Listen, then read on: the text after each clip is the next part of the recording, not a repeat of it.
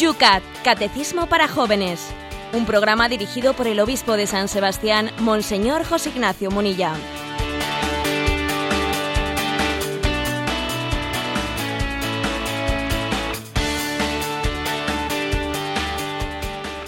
Muy buenos días, queridos amigos del Yucat. Comenzamos este espacio que Radio María te ofrece todas las mañanas a esta misma hora, desgranando día a día, punto a punto, todo el contenido de ese yucat, de ese catecismo que el Papa ha regalado para los jóvenes. Lo hacemos en un día en que nos dicen en San Sebastián que vamos a ver el sol, ver para creer, Santo Tomás. 10 grados esta mañana por Madrid. Yolanda, ¿cómo están las cosas? 3 grados y despejado. Y además un día hemos empezado recientemente la cuaresma. Hoy viernes, el primer viernes de la cuaresma con todo el sentido que tiene el viernes todo el año, pero muy especialmente en Cuaresma. José Ignacio, buenos días. Pues sí, creo que es importante que seamos conscientes ¿no? de, lo que es la tradición cuaresmal y también de, de esa pequeña, vamos, esa invitación ¿no? que nos hace la Iglesia a vivir el viernes en este sentido mm, penitencial desde lo que llamamos la abstinencia. Todos los viernes del año, todos los viernes del año son viernes de abstinencia, en los que se nos pide que no comamos carne. Lo que ocurre es que los viernes de cuaresma son preceptivos, ¿eh? son preceptivos especialmente, y el resto de los viernes del año pueden ser suplidos, ¿eh? esa norma de la abstinencia, de no comer carne, puede ser suplidos pues, por, por otro sacrificio que uno mismo realice. Pero los viernes de cuaresma se nos pide, pues de una manera explícita, que además de otras mm, penitencias voluntarias que uno pueda tomar, pues, eh, pues abrace esta en concreto, ¿no? La de la abstinencia.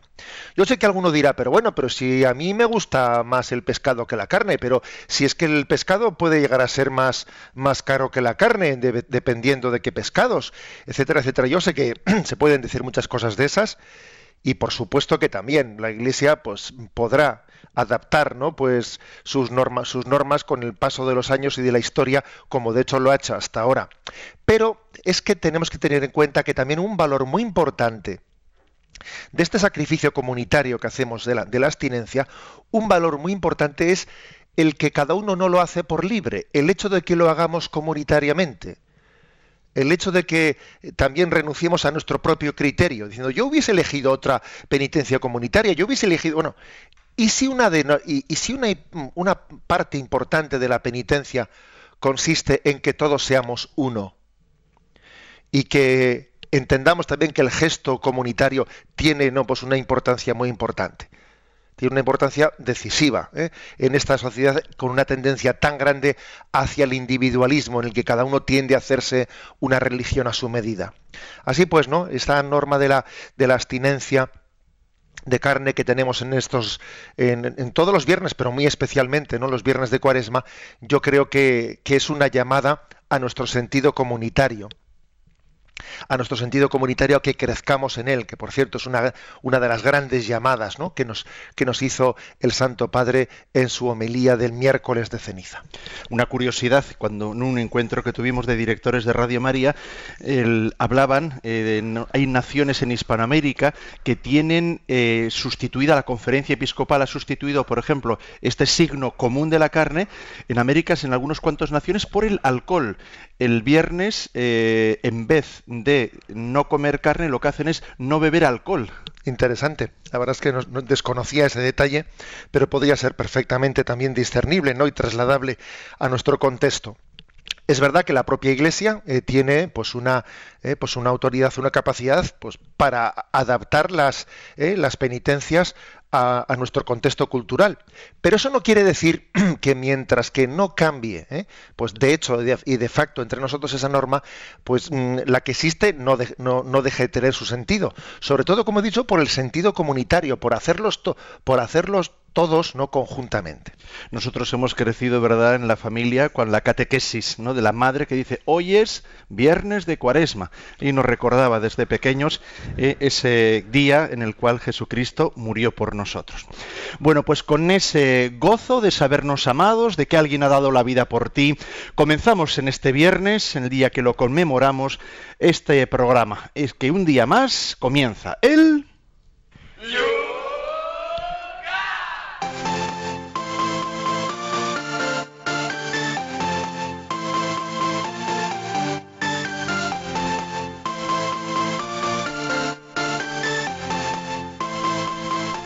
y lo hacemos leyendo vuestras comunicaciones. Vamos a comenzar con unos correos electrónicos que últimamente no les hemos prestado mucha atención y no son pocos los que nos escriben a yucat@radiomaria.es.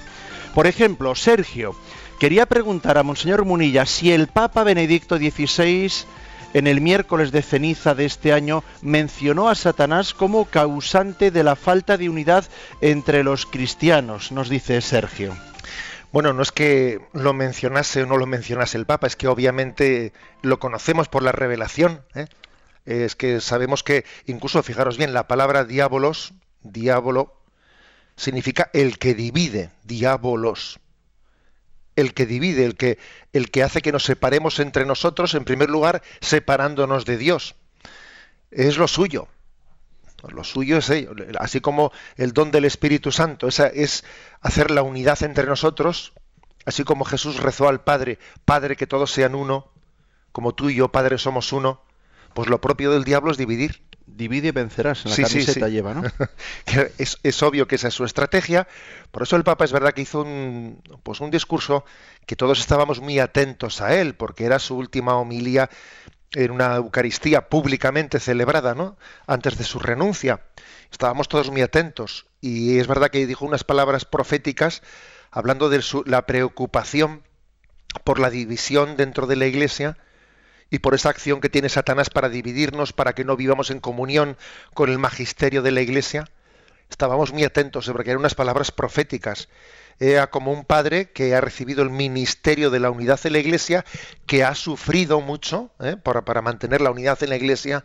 Acordaros el disgusto por una parte que sí con los lefebrianos, por otra parte con con distintas pues ramas y teólogos que eh, pues desde otras posiciones modernistas querían romper el papa ha estado siempre sufriendo y luchando por la unidad ¿eh? y, creo que nos ha recordado pues que la desunión, que a veces nosotros la eh, o el disenso, el disenso que nosotros solemos a veces atribuir a mi criterio, yo pienso distinto, yo no estoy de acuerdo, no estoy de acuerdo, pienso distinto. Eso que tú muchas veces atribuyes a tu juicio propio, cuando dices disiento, en el fondo detrás de ese disiento hay una tentación del, del que divide, que es el diablo el que te está llevando, ¿no? Pues a, una falta de comunión en el seno de la Iglesia. A mí me recordaba la imagen también del Señor antes de despedirse, ¿eh? pidiendo, llorando por la unidad. Es como un, también, digamos, un pequeño testamento. Continuamos. Eh, otro correo electrónico. Por favor, en el programa Yucat podrían aclarar esta duda. Se trata de si pueden ganar indulgencia plenaria mientras no haya papa. Pues para conseguirla, una de las condiciones es rezar por él. Madre mía, eh, no se me había ni siquiera ocurrido tal cosa, ¿no? Pero hay que quitarse de la cabeza pues un planteamiento como este que, a ver, pues yo creo que un planteamiento como este es interpretar las normas de la Iglesia pues con un grado de literalismo que hace perder su espíritu. ¿eh? O sea, hay que tener cuidado con interpretar eh, la vida de la Iglesia desde el literalismo, desde una, desde una letra que pierde, hace perder el espíritu. Eh, a ver, la Iglesia nos dice, hay que rezar, ¿no? Pues por las intenciones del Papa, pues para ganar las indulgencias. Y claro, dice el oyente, bueno, pero si es que estamos en sede vacante, no hay papa, luego no se puede rezar por sus intenciones, luego indulgencia plenaria no vale. No, eso es una, una explicación que fuerza las cosas de una manera literalista. Pues con mayor razón, ¿no? Con mayor razón si no, si estamos en los días de la sede vacante, pues uno reza pues por, por el nuevo Papa, por el que será nuevo Papa, ¿no? Con lo cual todavía esa oración adquiere mayor significación, todavía, ¿eh? si cabe, en esos días concretos. Luego, luego por supuesto, ¿no? Que, que la doctrina de la Iglesia referente a las indulgencias no cambia en absoluto en los días en los que la Iglesia está en sede vacante. Vamos a ver, más preguntas. Eh, Puri nos dice, me, mm, me preguntaron si era necesario me dijeron bien que era obligatorio, el sacramento de la confirmación para casarme por la iglesia. ¿Qué le decimos a Puri? Vamos a ver. Es muy conveniente. ¿eh? La, normativa de la iglesia no dice que sea obligatorio en el sentido de que si una persona está sin confirmarse no puede casarse. No, eso no lo dice la iglesia. Pero sí dice que es altamente conveniente, ¿no? muy adecuado que alguien esté confirmado. ¿Por qué? Porque es un sacramento eh, de la madurez, es el sacramento que nos da el don del Espíritu para madurar y para enviarnos. Entonces yo creo que alguien debe de estar lo máximamente madurado que se pueda cuando, cuando accede al sacramento del matrimonio. Es que uno de los problemas del matrimonio es si llegamos a él sin la madurez necesaria, incluso la madurez de la fe. Y además también el sacramento de la confirmación es el sacramento de los carismas, en el que cada uno se nos da el don para descubrir nuestro carisma, nuestra vocación. ¿A qué, eh, ¿A qué, vocación concreta me llama el Señor? ¿no? ¿A qué carismas concretos quiere Él sembrar en mi vida. Bueno, pues eso conviene, conviene tenerlo para acceder al matrimonio, pues ese don de los carismas personales y la vocación personal, obviamente es muy conveniente no poder estar confirmado antes de recibir el sacramento del matrimonio. Con bastante frecuencia hoy en día, algunas personas que, se acercan para prepararse para el matrimonio y al, vamos, suele haber una ocasión de poder confirmarse antes de casarse en determinadas parroquias. Marisol desde Madrid en Facebook. No olvidaré nunca mi viaje a Sydney, Australia, con motivo de la Jornada Mundial de la Juventud. Allí fue donde el Papa anunció el siguiente, el de Madrid. Saltamos de alegría. Pero mi pregunta es la siguiente. ¿Por qué pudo elegir el Papa la Jornada Mundial en Australia para celebrar el sacramento de la confirmación en la Eucaristía final? Así es, allí estuvimos también otros y recuerdo eh, esa Eucaristía de clausura de la JMJ en Sydney, donde el Papa no anunció lo de Madrid, y había, si no me equivoco, 24 jóvenes de todas las partes del mundo que fueron, fueron elegidos para recibir el sacramento de la confirmación. ¿Por qué pudo elegir el Papa eh, Australia para ello? Pues yo creo que hay una historia muy hermosa. ¿eh? Eh, y es que a Australia se le llama la tierra del Espíritu Santo. Y además, fijaros una cosa, que fue un español el que le dio ese nombre. El descubridor de Australia eh, fue muy, con toda probabilidad, un español, bueno, o, se puede decir un español portugués, porque es un tal Pedro Fernández de Quirós, que nació en Évora, que es una, un pueblo que está pues en la frontera entre España y, y Portugal. Y, y este hombre, pues allá por el año 1598, pues le solicita a Felipe II, eh, pues el rey de España, y también a Clemente VIII, ¿no? Les, eh, Papa en aquel momento, le solicitó pues su, su apoyo para poder hacer una expedición, ¿no? Saliendo de Perú por el Pacífico para ir a la Terra Australis, ¿no? A las tierras del sur. Y ahí se lanzó el hombre, ¿no? Con tres barcos estilo como Colón, pero tres barcos que eran San Pedro, San Pablo y los tres reyes. ¿eh? Y, el Tres Reyes. O sea, la, niña de Pinta era Santa María, pues aquí eran San Pedro, San Pablo y los Tres Reyes. Y bueno, pues llegaron allá por el año 1606, ¿eh? aquellas tierras que él, eh, Quirós, este español o también digámoslo portugués para no pelearnos con nadie, Pedro Fernández de Quirós, pues llamó tierras del Espíritu Santo. Y fijaros bien, bueno, pues de e, eso ha permanecido. Ha permanecido tierra, la tierra del Espíritu Santo, incluso en el logo, en el logo de la Jornada Mundial de la Juventud, que se hizo para entonces, allí estaba, ¿no? Pues eh, las llamas amarillas y rojas que evocan la venida del Espíritu Santo, eh, estaban allí recogidas en el logo las estrellas, las estrellas también que están allí en la bandera australiana, que son imágenes, ¿no? Imagen de, de esa tierra que es eh, la tierra del Espíritu Santo. O sea que se tiene, tiene su qué, ¿eh? tiene su qué eso de que el Papa eligiese Australia en la JMJ para celebrar allí el sacramento de la confirmación. Y terminamos con un mensaje de Pedro Luis desde Madrid. Yo estoy preparándome para la confirmación en una parroquia de Madrid. Nos confirmamos en mayo. Nuestro catequista nos dice que es muy importante que pidamos los siete dones del Espíritu Santo. Si usted nos dijese algo de esto, yo se lo podría contar a los de mi grupo, dice el chaval. Pues hacemos un poco de apostolado, ¿no? ¿Eh? Está muy bien que tú transmitas a tu grupo de confirmación. Bueno, pues eh, a la hora de explicar los dones del Espíritu Santo, ahora que hemos hablado aquí de barcos y los barcos que llegaron allí a Australia, etcétera, a mí me explicaron cuando yo tenía tu edad, me explicaron en la catequesis una imagen que se me ha quedado, ¿eh? porque una imagen vale por mil palabras. Y decía que una barca puede moverse de dos maneras. Una es remando a golpe de remo, ¿eh?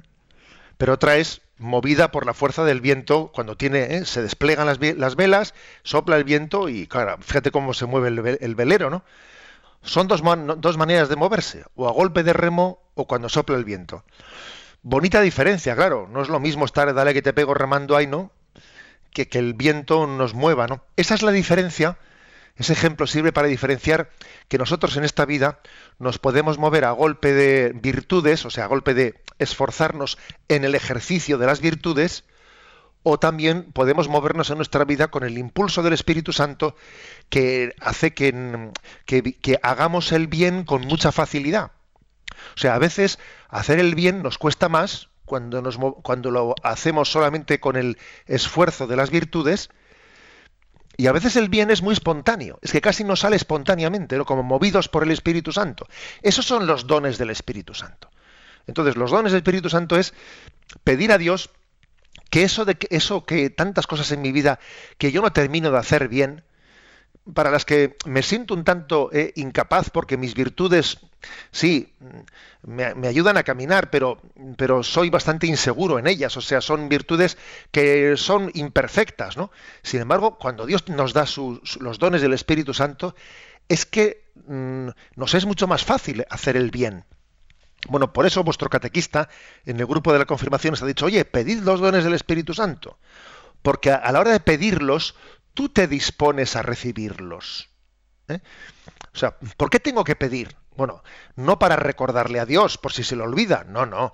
Tengo que pedir para que al hacerlo yo caiga en cuenta de que Dios quiere dármelo y entonces me abra para cogerlo. ¿eh? Y os habrá dicho vuestro catequista que son siete los dones del Espíritu Santo, ¿eh? donde ciencia, de inteligencia, de sabiduría, de consejo, de fortaleza, de piedad y de temor de Dios. Estos siete dones, hay cuatro que hacen más referencia ¿no? a la, al intelecto, a la inteligencia, que son sabiduría, inteligencia, ciencia y consejo, y otros tres que hacen más referencia a nuestra voluntad, ¿no? que son el de fortaleza, el de piedad y el de temor de Dios. Pues sí, ¿eh? aquí en su día en el catecismo tuvimos ocasión de dar unas, de hacer unas cuantas catequesis, una, una por cada don. Dedicamos una catequesis entera en el Catecismo Mayor de la Iglesia Católica a cada uno de los dones. Igual también en el grupo podríais serviros de aquellas catequesis que dimos en su día. Están recogidas en un CD en MP3 todas esas catequesis, dones del Espíritu Santo. Pues sin más, comenzamos el programa de hoy.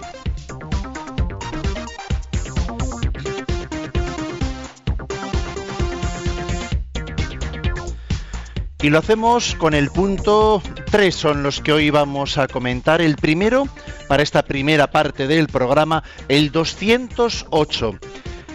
¿Qué es la Sagrada Eucaristía? Damos un paso más, nos introducimos en la Eucaristía. Y esta es la respuesta. La Sagrada Eucaristía es el sacramento en el que Jesús entrega por nosotros su cuerpo y su sangre. Asimismo, para que también se entregue a sí mismo, quiere decir, para que también nosotros nos entreguemos a Él con, amor y nos unamos a Él en la Sagrada Comunión. Así nos unimos al único cuerpo de Cristo, la Iglesia. Después del bautismo y la confirmación, la Eucaristía es el tercer sacramento de la iniciación cristiana. La Eucaristía es el centro misterioso de todos los sacramentos porque el sacrificio histórico de Jesús en la cruz se hace presente durante la transustanciación de un modo oculto e incruento. De este modo, la celebración eucarística es la fuente y cima de toda la vida cristiana.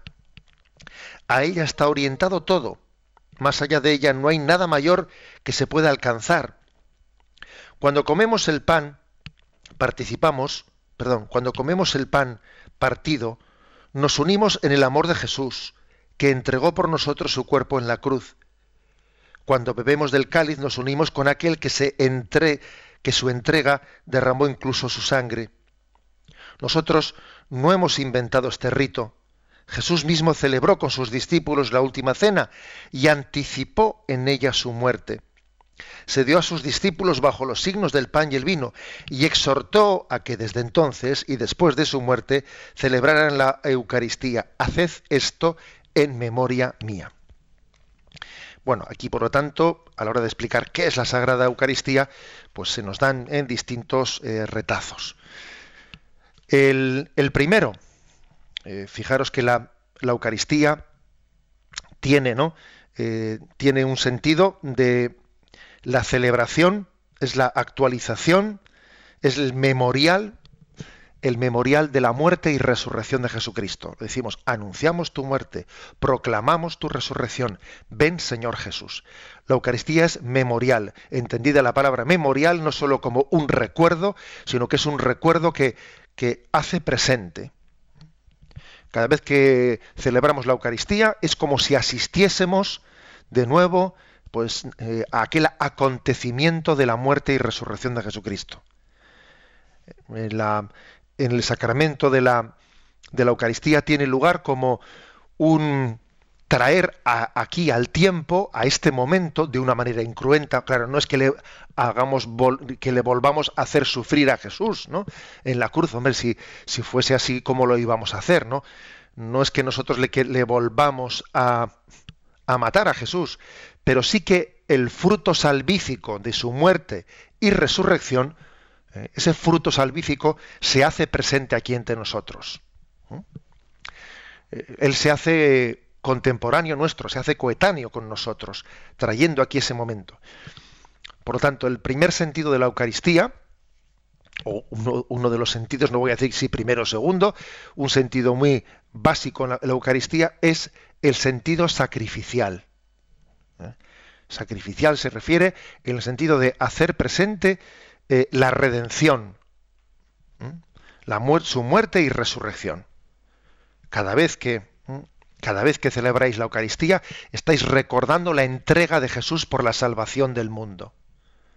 Y acordaros que dice, este es mi cuerpo que se entrega por vosotros, esta es mi sangre que es derramada por vosotros. La Eucaristía tiene un sentido sacrificial. Ojo, eh, y esto que estoy diciendo eh, pues quizás ha habido unos años, unos años de crisis y de secularización que se ha olvidado bastante, que a veces se ha reducido la Eucaristía en la explicación que hemos hecho de ella, pues únicamente a un sentido de un banquete, un banquete en el que todos nos juntamos en torno a la mesa y compartimos, lo compartimos todo. A veces se han escuchado interpretaciones como que bueno, la Eucaristía hay que entenderla pues en, el, en la dinámica de lo que Jesús tenía costumbre de entrar en las casas y comer con los pecadores, pues eso es lo que es la Eucaristía, pues un compartir más con nosotros nosotros la vida. Ahora un momento, un momento. ¿eh? A ver, es, por desgracia hemos hecho un reduccionismo, un reduccionismo mm, muy empobrecedor de la Eucaristía. La Eucaristía no solo tiene esa dimensión de, Jesús que, come con los pecadores, no. ¿eh? La Eucaristía tiene una dimensión trascendente que es la de, la de hacer presente, conmemorar, hacer el memorial de la muerte y resurrección de Cristo. Repito, este es mi cuerpo que se entrega por vosotros. No dice que se entregó, que se entrega. Esta es mi carne que es derramada por vosotros. ¿eh? En el presente Jesús vuelve a entregar su vida, su vida por nosotros. Bueno, esa es la dimensión, digamos, eh, sacrificial. También existe otra dimensión, otra dimensión que es la de la, la de la comunión. Nos unimos a Cristo, nos hacemos un solo cuerpo con Él. Cuando uno recibe la comunión, uno dice, ¿yo le asimilo a Jesús o es Él el que me asimila a mí? O sea, nos hacemos un solo cuerpo con Él. Es la comunión con Cristo, que tiene que llevar a la comunión entre nosotros. La comunión con Cristo se debería de significar en la intimidad que tenemos que tener con Él después de comulgar, que no sea comulgar y estar en babia, que sea, que sea un momento de máxima intimidad, de pedirle a Jesús que tengamos sus mismos sentimientos, eh, sus mismos criterios evangélicos, pensar y sentir como Jesús. Eso es lo que pedimos ¿no? al comulgar. Yo comulgo pidiendo pensar y sentir como Jesús. Bueno, si eso es así, los que, los que hemos comulgado también tenemos que tener una gran comunión entre nosotros. Si nos hemos unido con Cristo, entre nosotros tenemos que ser un solo cuerpo y un solo espíritu.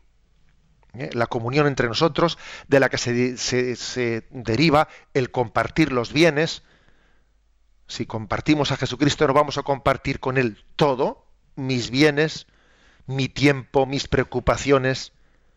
¿eh? O sea que la, Eucaristía tiene también esa dimensión de comunión. Tiene también la dimensión de la presencia de Cristo, ¿eh? la presencia. Aquí dice eh, un palabrajo que dice transustanciación, que es una, palabra que está utilizada por el concilio de Trento, es decir, hay un cambio, un cambio de sustancia, de ser en el pan y en el vino aunque el pan y el vino siguen teniendo, ¿no? Pues es eh, la apariencia de pan y vino, sabemos por la fe que por dentro las cosas han cambiado. O sea, ese pan y ese vino, accidentalmente, si por fuera eh, aparentan pan y vino, pero sabemos que, que ha habido un cambio eh, esencial en ellos. No es un pan normal, no es un vino normal, no. Jesús, Jesucristo está sustancialmente presente en ellos en su cuerpo y sangre. Por eso se le llama transustanciación, ha habido un cambio de sustancia. Es decir, descubrimos una presencia ante la cual nos postramos, a la que adoramos. Por eso nos arrodillamos ante la Eucaristía, porque descubrimos un misterio de la presencia de Dios, sacramentalmente ahí presente. ¿Mm? No es una presencia que pueda ser comprobada físicamente o químicamente, no, en absoluto. ¿eh? Estamos hablando de una, de una dimensión no física química, sino digamos metafísica, más allá de la física. ¿eh? Por el don sobrenatural eh, de la acción del Espíritu Santo, ese pan y ese vino, que son elementos tan sencillos en nuestra cultura del pan y el vino, bueno, pues que están hechos con, uva y con, y con, el grano de trigo, pues se convierten en el cuerpo y la sangre de Jesús. Luego, fijaros ya, ya tenemos tres elementos. Primero es, o tres dimensiones, eh, la dimensión sacrificial de la Eucaristía. Es memorial de la muerte y resurrección de Jesús. La dimensión del banquete de la comunión, o sea, nos unimos a Cristo y nos unimos entre nosotros. Somos un solo corazón y la dimensión de la presencia de Cristo, su presencia sustancial en la Eucaristía. Y aquí, por lo tanto, ¿no? tres dimensiones mm, mm, claves para entender el sacramento de la Eucaristía. Y de paso ya el Yucat nos dice que se trata de un sacramento que, con el que se completa la iniciación cristiana. Bautismo, confirmación, Eucaristía. Yo sé que a muchos nos llama la atención que pongan en este orden, bautismo, confirmación y Eucaristía, porque en la mayoría de las diócesis, ¿eh? aunque en alguna en España ya se ha vuelto a introducir, digamos, el que era el orden original mm, de, en la recepción de los sacramentos, pero aunque en algunas se haya introducido eso, mayoritariamente todavía solemos celebrar bautismo, Eucaristía y luego confirmación. Pues por motivos, digamos, así de, utilización pedagógica para poder eh, pues tener una pastoral juvenil con los jóvenes, etcétera. Pero en sí, en la comunidad primitiva, el orden era este: bautismo, confirmación y Eucaristía. Eh. Es la Eucaristía, dice aquí, como la fuente y la cima de toda vida cristiana. Nacemos de la Eucaristía y vamos a la Eucaristía, ¿no? Uno se alimenta de ella. Eh, que mi encuentro con Cristo en el domingo sea eh, la fuente de la que beba durante toda la semana. Es como si dijese, mira, yo voy a la, gasolinera y cargo el depósito para toda la semana, algo así. ¿eh? es decir, la Eucaristía, cuando decimos que es fuente y cima, es decir, yo me alimento de Cristo, de su palabra, de su cuerpo y de su sangre, y, vivo, y vivo de ella alimentado, alimentado de su fuerza.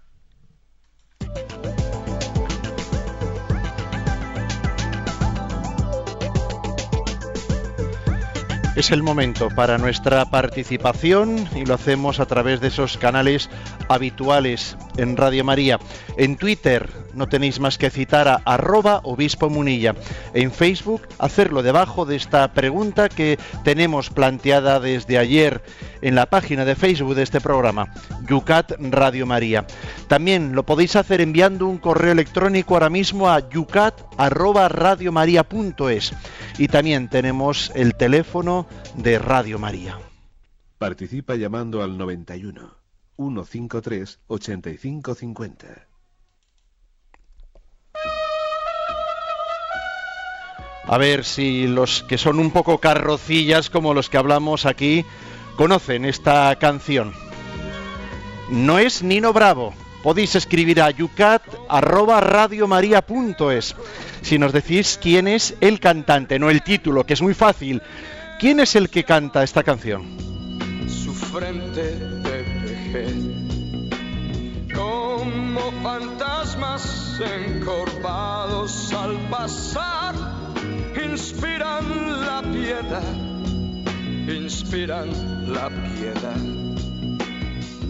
A los que hirió, a los que hirió, a los que hirió el amor.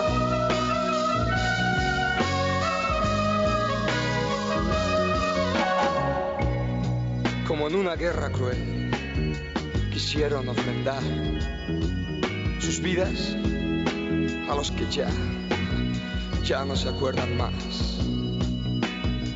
Gritan, tratan de aparentar el amor y vivir, sí, para justificar un pasado feliz.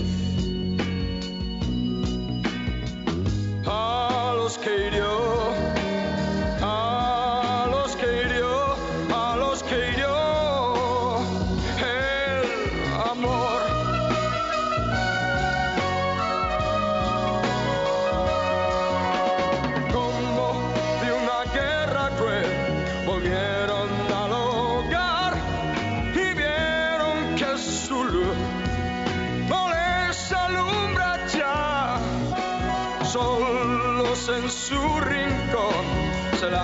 sin llorar.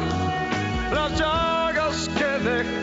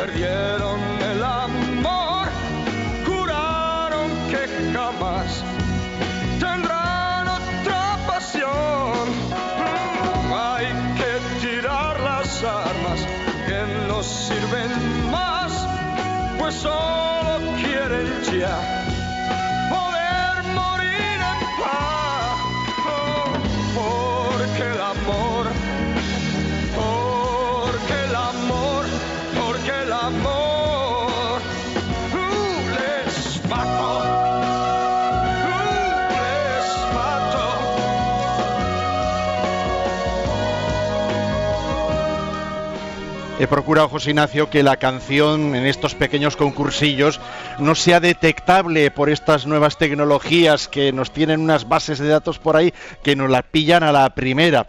Vamos a ver, quien haya detectado el cantante nos está diciendo, vamos a decirlo, mm, Yolanda, desde el estudio central Víctor Manuel. No, tampoco, tampoco. Hay que dar al aire esa canción. Yucat arroba Radio María para quienes así eh, la detecten.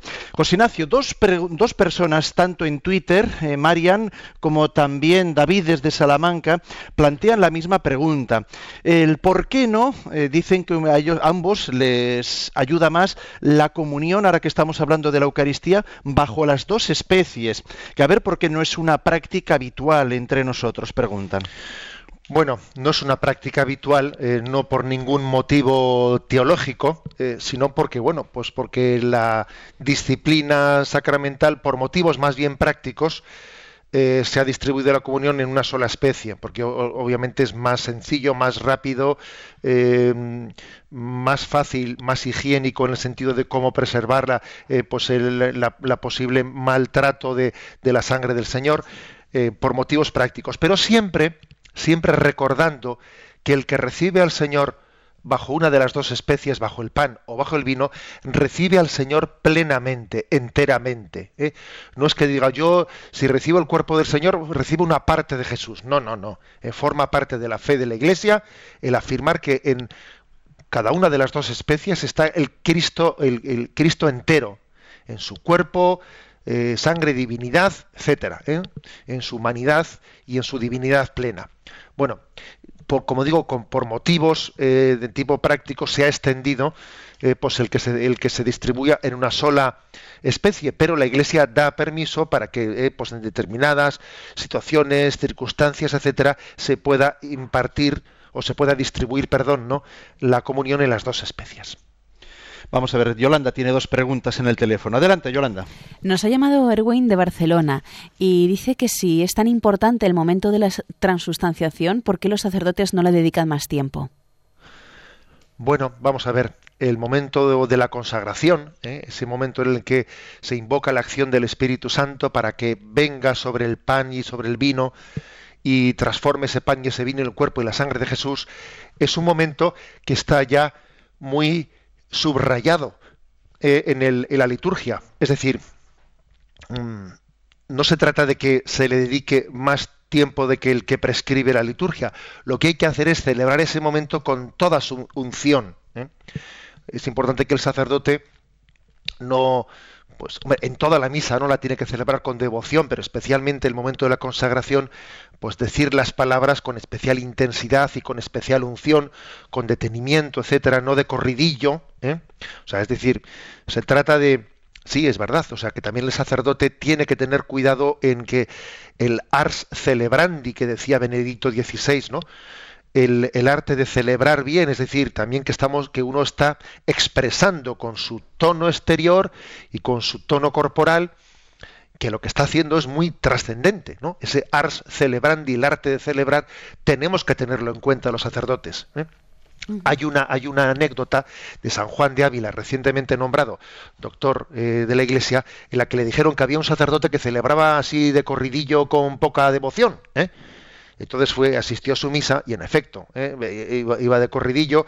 Entonces hubo un momento en el que San Juan de Ávila se subió al altar y le dijo al sacerdote, oiga, miró, al, miró a, la hostia sagrada que estaba encima de, del altar, ¿no? Y le dijo, oiga, trate, trátemelo bien, que es hijo de buena madre. Le dijo, ¿no? Como diciendo, a ver, eh, em, viva usted este momento con unción, que es hijo de María. Es hijo de María ese que usted tiene entre sus manos. Adelante, Yolanda, con la segunda pregunta. Elizabeth de Madrid nos pregunta que si todos somos católicos, aunque sean de diferentes ritos, ¿por qué se celebra diferente, por ejemplo, la confirmación? En unos eh, lo introducen junto con el bautismo, otros como eh, la confirmación ya a los 14 años y también con otros aspectos como, por ejemplo, la celebración de la Semana Santa, porque no se celebra en el mismo momento si todos tenemos eh, al Papa como cabeza de la Iglesia. Bueno, porque digamos la unidad la unidad no es sinónimo de que entre nosotros no exista una riqueza de tradiciones. ¿eh? O sea, la unidad es compatible con la riqueza diferente de diferentes tradiciones. Tradición con mayúscula solo tenemos una, pero tradiciones con minúscula tenemos muchas, ¿no? Y además, bendito sea Dios que haya tradiciones pues complementarias. ¿eh?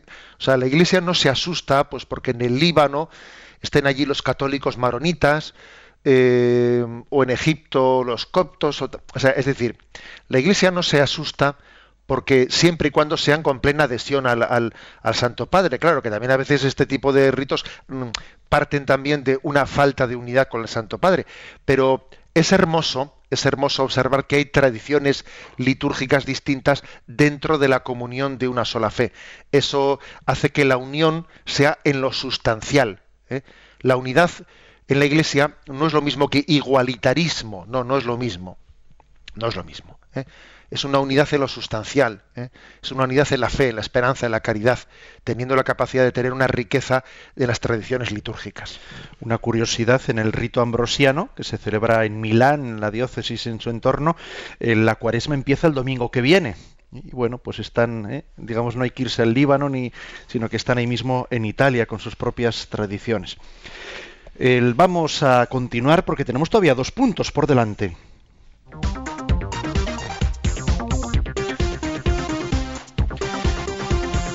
El punto siguiente es el 209. ¿Cuándo instituyó Jesús la Eucaristía? Jesús instituyó la Sagrada Eucaristía la víspera de su muerte, en la noche en que iba a ser entregado. Cuando reunió alrededor a los apóstoles en el cenáculo de Jerusalén y celebró con ellos la última cena. Tiene lugar, pues, la institución de la Eucaristía en un momento mm, muy culminante de la vida de Jesucristo. Él está el jueves santo adelantando lo que va a acontecer al día siguiente. Fijaros, nosotros cuando celebramos la Eucaristía, ahora, pues dos mil años después, estamos trayendo al presente lo que aconteció hace dos mil años, ¿no? Bueno, pues Jesús lo que hizo fue adelantar un día antes lo que iba a acontecer en pues el viernes y el domingo de resurrección. Adelantarlo. en la noche en que va a ser entregado, eh, realiza ¿no? esa, esa entrega, quizás para subrayar, fijaros bien, ¿no? de esta manera es indiscutible eso que dice el Evangelio de San Juan, a mí nadie me quita la vida, soy yo el que la doy voluntariamente. Fíjate hasta qué punto esto es así, lo que dice el Evangelio de San Juan, que Jesús, la víspera de su entrega, en vez de salir corriendo para, para que no le cogiesen al día siguiente, ¿no? Él lo afirmó cuál era el sentido que él daba a su, a su muerte. Tomad y comed porque esto es mi cuerpo que será entregado por vosotros. Tomad y bebed esta sangre que es derramada por el perdón. Es decir, Jesús tenía plena conciencia de por qué moría y para qué moría. Esto es muy importante, porque a veces se, se, hace una interpretación de que, bueno, Jesús murió porque, porque le mataron. No, perdón. Es claro que Jesús murió porque le mataron, pero eso es una afirmación a un nivel meramente de explicación histórica, pero es que hay falta la, clave, es decir, Jesús, ¿por qué quiso entregar su vida? Porque la entregó voluntariamente. ¿Cuál era su intencionalidad? ¿no? Que es una intencionalidad salvífica. Bueno, esto, a esto se, se le llama la institución de la Eucaristía.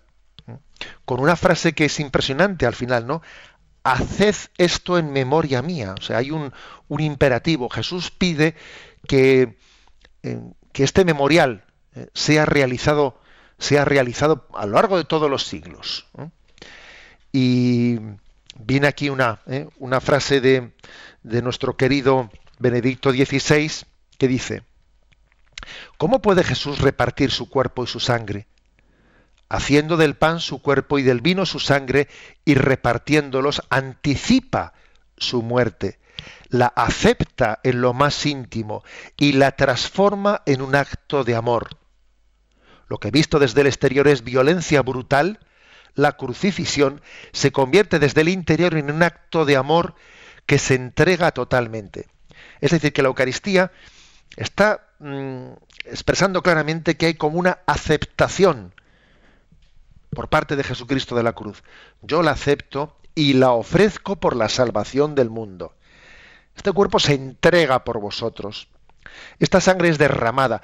La Eucaristía, pues, es como, digamos, eh, la, la música de la pasión.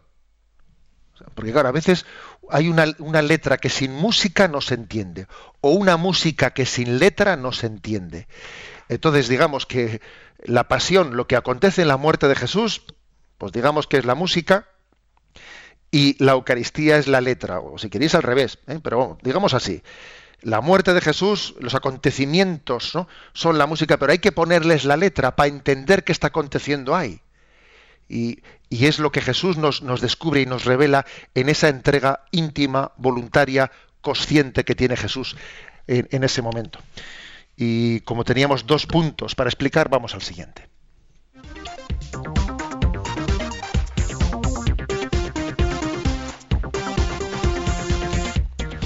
El punto siguiente es el 210. ¿Cómo instituyó Jesús la Eucaristía? Fijaros este texto de la primera carta de los Corintios, capítulo 11, es un texto de San Pablo. ¿eh? Dice, porque yo he recibido una tradición que procede del Señor y que a mi vez os he transmitido, que el Señor Jesús, en la noche en que iba a ser entregado, tomó pan y pronunciando la acción de gracias lo partió y dijo, Esto es mi cuerpo que se entrega por vosotros. Haced esto en memoria mía. Lo mismo hizo con el cáliz después de cenar, diciendo, Este cáliz es la nueva alianza en mi sangre. Haced esto cada vez que lo bebáis en memoria mía. Este relato, el más antiguo acerca de los acontecimientos que tuvieron lugar en el cenáculo, procede del apóstol Pablo, quien sin ser testigo presencial escribió lo que se conservaba como misterio sagrado en la joven comunidad cristiana y se celebraba en el culto divino.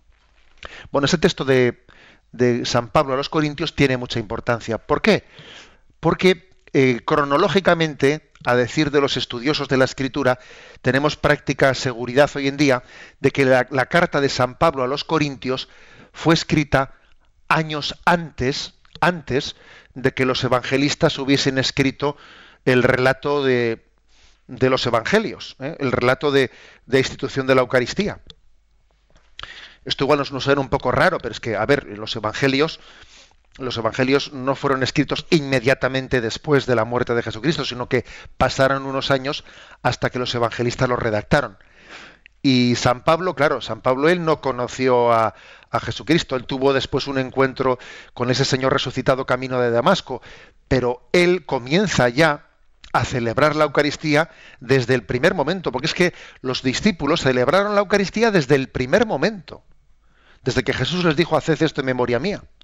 Entonces, ese San Pablo, aunque todavía él no había visto eh, pues el relato de San Mateo, de San Marcos o de San Lucas de la institución de la Eucaristía, porque todavía no estaban escritos los evangelios, aunque sí, sí que se predicaban oralmente, ¿no?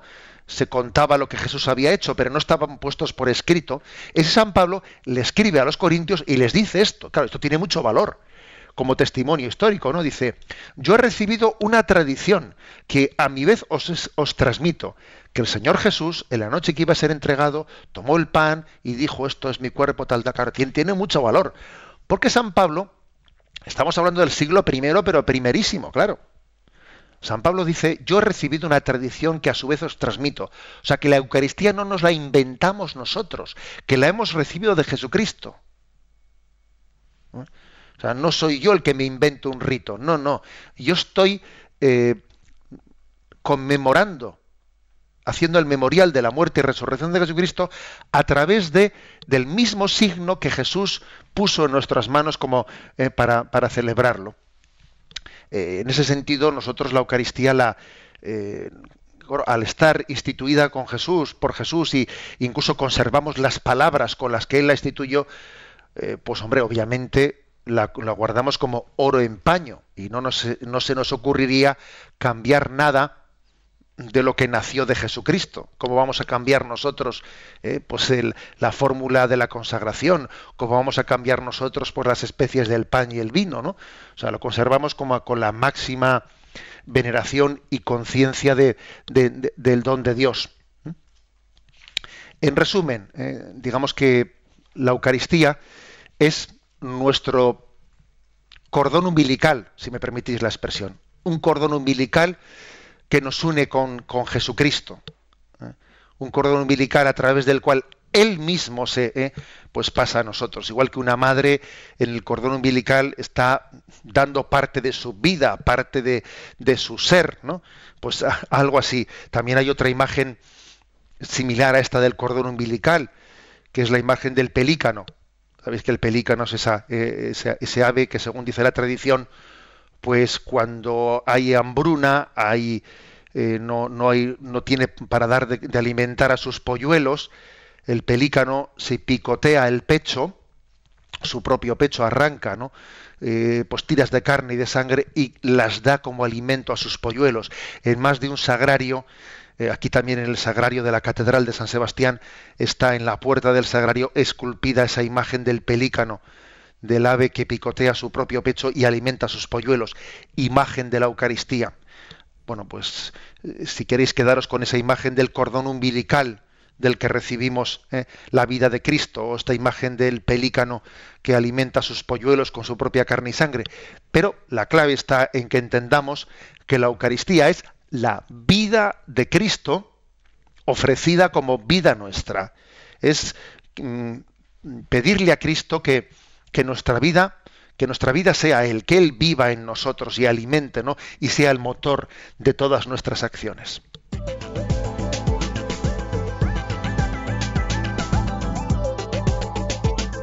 Vamos a abrir la participación para todos nuestros oyentes. José Ignacio, no sabes cómo me lo estoy pasando. La participación en el concursillo ha sido, pero de muchísima, muchísima gente.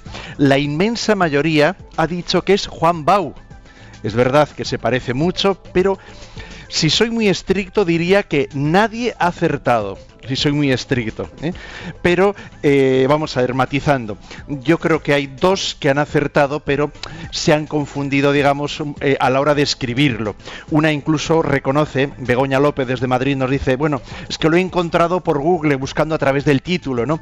Y ella ha puesto Pedro Luis Blas, Pedro Luis Blas y no.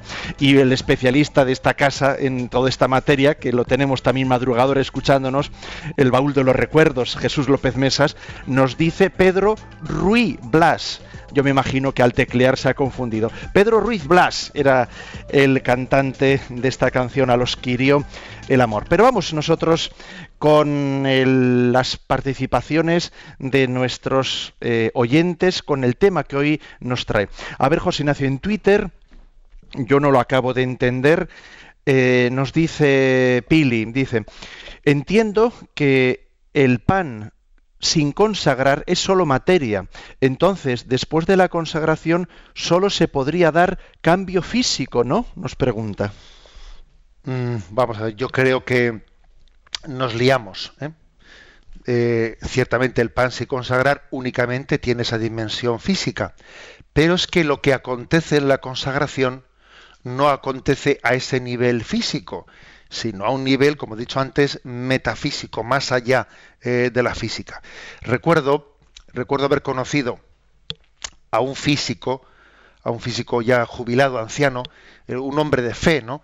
Que el hombre estaba empeñado en intentar hacer su aportación pues para, eh, para intentar bueno pues mostrar ayudar a la fe de ver cómo el pan después de consagrado podía tener algunas características físicas distintas. Y el hombre con toda su buena voluntad pues pretendía poder analizar eh, analizar pues un, un, trozo de pan consagrado para intentar demostrar que en él eh, había habido un cambio no y yo le decía que no que esté usted tranquilo que por ahí no van los tiros es decir no pretenda usted eh, comprobar la presencia del Señor a ese nivel físico, que estamos hablando de que es una presencia que trasciende las leyes físicas. ¿eh? Por lo tanto, mm, no, no, tenemos que entender ¿eh? pues, la presencia del Señor, sino como un don sobrenatural que se sirve de un signo, del signo material del pan y el vino, pero en él y sustancialmente en él, podemos decir, no es pan, no es vino, es el cuerpo y es la sangre del Señor, aunque permanezcan las especies del pan y del vino. También en Twitter, Marian pregunta, eh, haced esto en memoria mía. ¿De dónde sale el que cada vez que suceda, Él se, se haga presente y no sea un recordatorio? Bien, pues eso forma parte, ¿no? Pues de toda la la, teología eucarística que nace de la propia escritura, eh, obviamente. Cada vez que comáis eh, mi carne y bebáis mi sangre, proclamáis la muerte del Señor hasta que vuelva. Es decir, es una eh, es una, un memorial. La palabra memorial, en el sentido bíblico de la palabra, tiene, una, tiene una acepción distinta a la nuestra. Nosotros por memorial entendemos lo que entendemos, ¿no? Hago memoria de algo que pasó antes y, lo traigo a mi recuerdo y punto. Pero es que la palabra memorial en el sentido bíblico tiene otra acepción, ¿no? Que es de es una obra de Dios. El memorial es una acción de Dios por la que él em, vuelve vuelve a hacer presente para que podamos revivir los acontecimientos de la salvación. ¿eh? Es decir, la palabra memorial tiene una capa, tiene, conlleva un don de Dios para hacernos coetáneos, para hacernos contemporáneos de ese acontecimiento. ¿eh? Hay un don del Espíritu ¿eh? para poder hacernos contemporáneos de ese acontecimiento que, del cual hacemos memorial.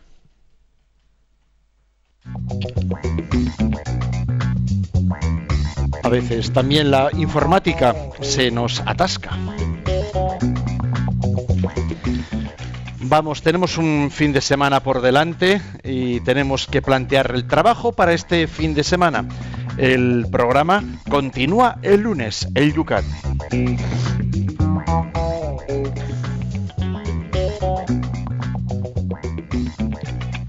Vamos allá. Las, las preguntas son 211 cuál es la importancia de la Eucaristía para la Iglesia y 212 qué nombres hay para el banquete de Jesús con nosotros y qué significan 211 y 212. Terminamos recibiendo la bendición. La bendición de Dios Todopoderoso, Padre, Hijo y Espíritu Santo, descienda sobre vosotros. Alabado sea Jesucristo.